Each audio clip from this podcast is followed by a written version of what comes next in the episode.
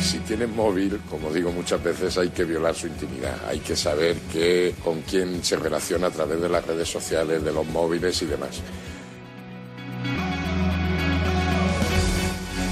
Es el muy conocido juez de menores Emilio Calatayud, que siempre ha defendido la potestad de los padres, obviamente habla de padres sobre hijos cuando se refiere a esto de violar su intimidad, de controlar lo que sus hijos ven y cuelgan en Internet, lo que nuestros hijos ven y cuelgan en Internet. Pero verá, muchas veces no es suficiente con controlar lo que hacen.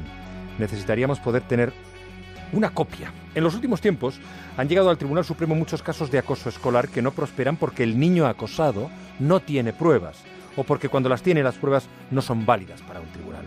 Esta semana se ha presentado una aplicación para los móviles que se llama Parental Click, Parental Click, y que es útil para los padres, pero también para los hijos.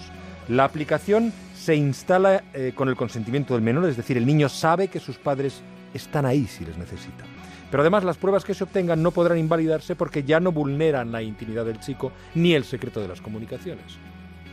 El pequeño va a tener a su disposición al añorado primo de Zumosol, que en la aplicación creada por el abogado Pedro Valle se llama el botón del fuerte.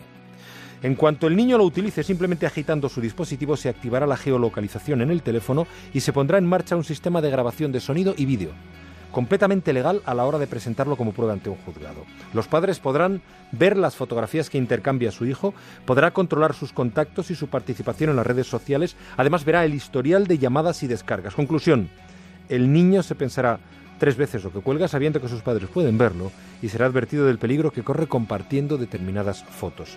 Así que celebramos un paso más hacia el uso responsable de la tecnología y las redes sociales. Más de uno. Juan Ramón Lucas.